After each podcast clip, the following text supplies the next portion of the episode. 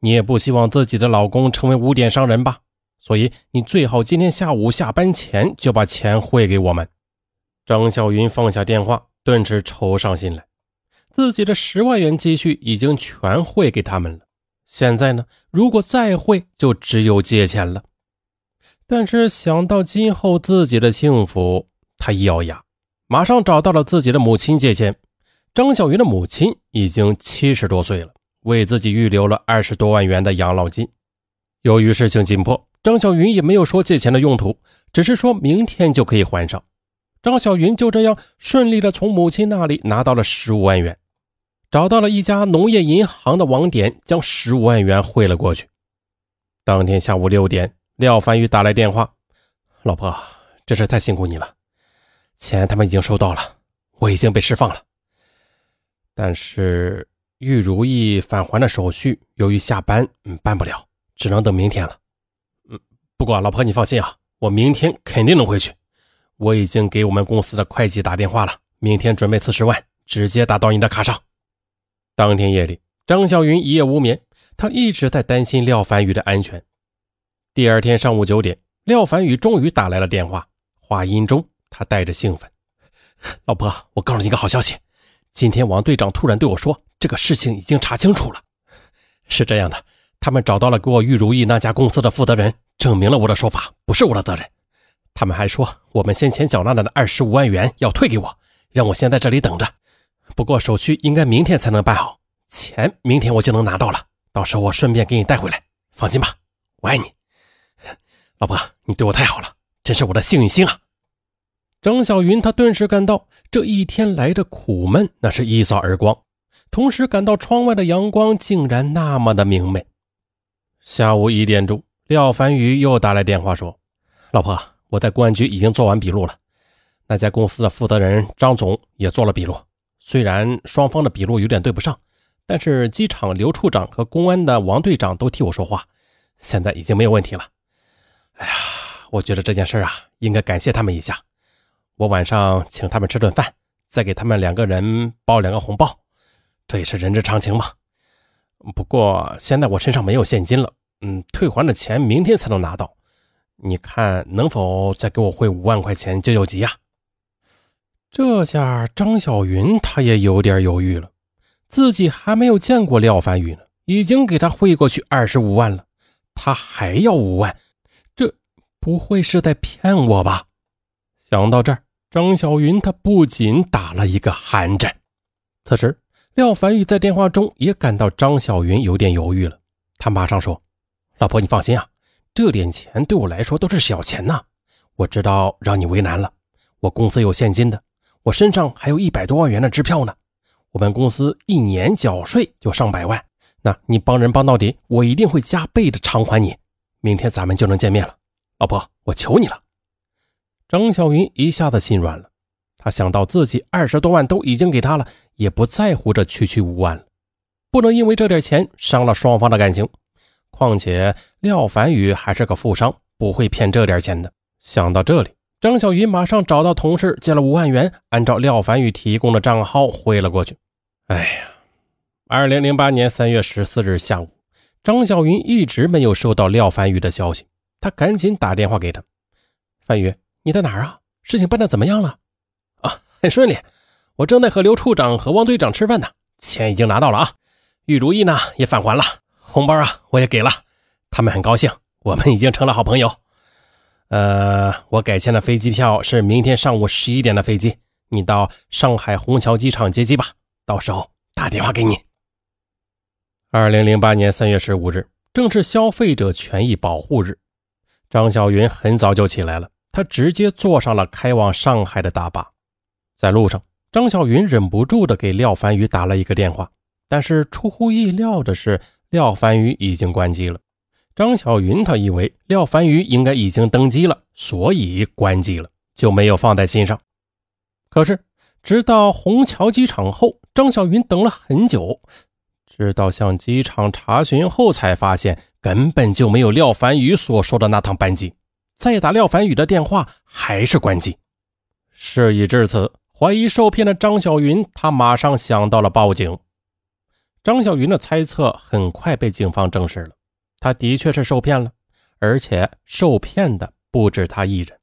事情是这样的，张小云报案后，经过北京、深圳和苏州警方的通力合作，在一个多月的时间里，破获了以刘宇为首的网络征婚诈骗团伙。这个团伙是通过网络征婚，以机场安检受阻的诈骗形式诈骗五名受害人，共诈骗金额为九十四万八千三百一十元，其中有三人是北京市民，一人是苏州市民。另一人是张家港市民，这受害的五人均被刘宇等人以同一犯罪手法所骗，实施诈骗的时间前后不足两个月。其中，在2008年五一期间，他们仅用四天就成功诈骗两起，诈骗金额七十三万余元。令人诧异的是，该犯罪团伙共八人，案发时只有一人年龄是三十九岁，其他人的年龄均在二十三岁至二十八岁之间。文化程度最高的一人为大专文化，一人为中专文化，两人为高中文化，剩余四人均为初中文化。而被害的五名被害人均为大专本科以上的文化，其中啊，两人在政府机关工作，三人分别在大学、中学和幼儿园任教，平均年龄五十岁，均为离异高知女性。这是一场在智力和阅历上不成正比的较量，但较量的结果却让人大跌眼镜。究竟是什么让这些高知女性接二连三的栽到这帮毛头小子的手里呢？看一看刘宇他们在网络征婚用的名字吧：廖凡宇、赵志远、冯景轩、蒋正华。哎呀，看这名字吧，个个是气宇轩昂、堂堂正正。啊，由此呢，迅速的抓住了受害人的心理，给人以好感。其中，他们冒名廖凡宇就骗到了两名受害人。那这些名字再配上香港富商的身份，这无不令人心向往之啊，为实施下一步诈骗奠定了坚实的基础。根据犯罪嫌疑人刘宇等供述，他们几人是分工协作。其中，由刘宇专门到世纪佳缘、百合网等国内著名的婚恋网站搜寻诈骗对象。据刘宇交代，他们专门寻找年龄在五十岁左右的、具有固定职业的离异女性作为诈骗对象，因为五十多岁的离异女性大多是正处于更年期，在事业稳定时更渴望一份稳定的感情生活，对生活伴侣的依赖性也比较大，非常容易得手。同时，更为重要的是，在这个年龄已经有了一定的积蓄，这样的话就能够拿出足够的钱来。刘玉还分析到，五十多岁的女性离异大多是丈夫有了第三者才离婚的，对前夫是非常痛恨，想找个比第一任丈夫更为强大、更为富有的老公，既能满足自己的虚荣心，又能一雪前耻。而他们假扮的香港富商身份，无疑正迎合了他们这种需求。刘宇的分析让我们哭笑不得，而受害人之前的感情经历，我们虽不得知，但其中的道理却让我们回味。犯罪嫌疑人张天雷交代，他们中的卢工上聊天水平那是相当的高，在卢工上同这些受害人聊天的时候，他们就在一边观摩。学习如何同受害人聊天呢？如何博取他们的信任？卢工上当时也非常得意的教他们：首先，一定要有耐心，要尽快的进入角色，要把对象当成自己的女朋友去关心，去嘘寒问暖，争取尽快的熟悉起来，并且建立网上恋爱关系。其次呢，就要有信心。虽然富商的身份是假冒的，但是要敢于吹牛，会吹牛。让对方相信自己就是一个富商，同时关键的还要对自己吹嘘的东西要熟悉，不能露出马脚。张天雷还交代，在学习了几周之后，卢工商便给他们提供了几个上海离异妇女的电话号码。但是由于自己不得要领，同时上海女人也特别的精明，所以没聊几次就被揭穿了。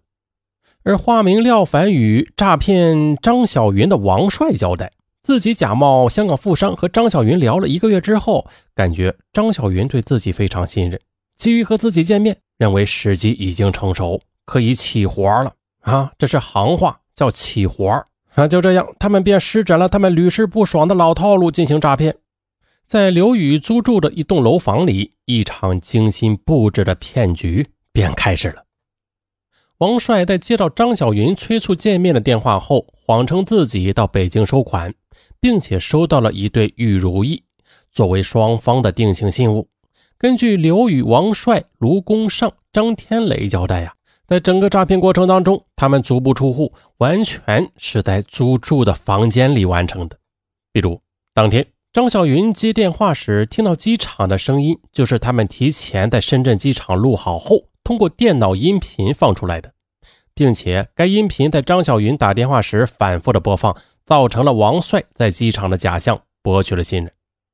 而王帅给张小云的电话号码其实是一个小灵通号码，通过购买了一个电话交换器后变成了北京号码，让张小云误以为啊这是首都机场的号码。而里边的语音提示呢，也是提前设置好的。在王帅给张小云打电话说玉如意被暂扣的时候啊，这个张天磊便冒充机场人员在大喊：“别围观了，没见过文物啊！”那这也是他们精心设计好的，目的也是让张小云相信王帅在机场。在张小云打电话询问异地购票的事宜，也是张天雷冒充了机场工作人员。机场安检处的刘处长是由刘宇扮演。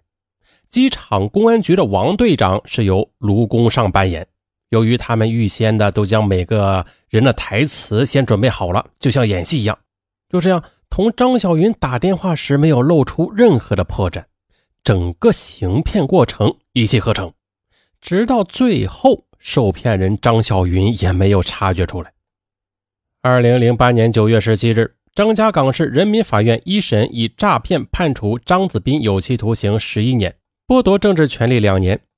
苏州市虎丘区人民法院一审以诈骗罪判处刘宇有期徒刑十四年，剥夺政治权利四年；以诈骗罪判处张天雷有期徒刑七年。二零零八年十二月十二日，北京市怀柔区人民法院一审以诈骗罪分别判处王帅、卢公尚、王建航、王庆。崔殿宝有期徒刑十三年、十二年、十年、两年零六个月和两年。至此，这起荒唐的骗局终于落幕。其实啊，这个案件呢，虽然说王帅等人的诈骗手法确实有一定的技术含量啊，但是啊，只要有正常思维、再有头脑清醒的人，都会看出许多破绽的啊。那比如说提供的机场号码。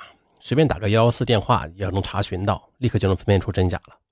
再就是机场提供的那个银行汇款那个账号啊，那也是个人账号，对吧？这些都是破绽。再就是哪有那么多好事啊？呃，又蹦出个香港富商啊，掉你头上，是吧？这世界上哪有那么多钻石王老五啊？